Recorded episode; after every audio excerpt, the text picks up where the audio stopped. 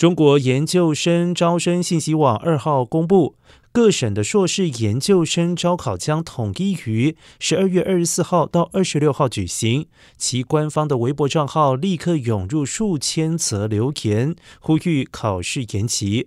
这些主张延后考研的理由包括，已经有许多考试因为防疫延期了。考研如果不延期，很有可能导致大面积传播感染。而部分的考生因为疫情原因滞留外地，交通不畅，自被隔离费用又高昂。不过，也有分析认为，要将研究生考试延期并不实际。而根据多个教育类自媒体评估，今年考研人数可能会超过五百万人。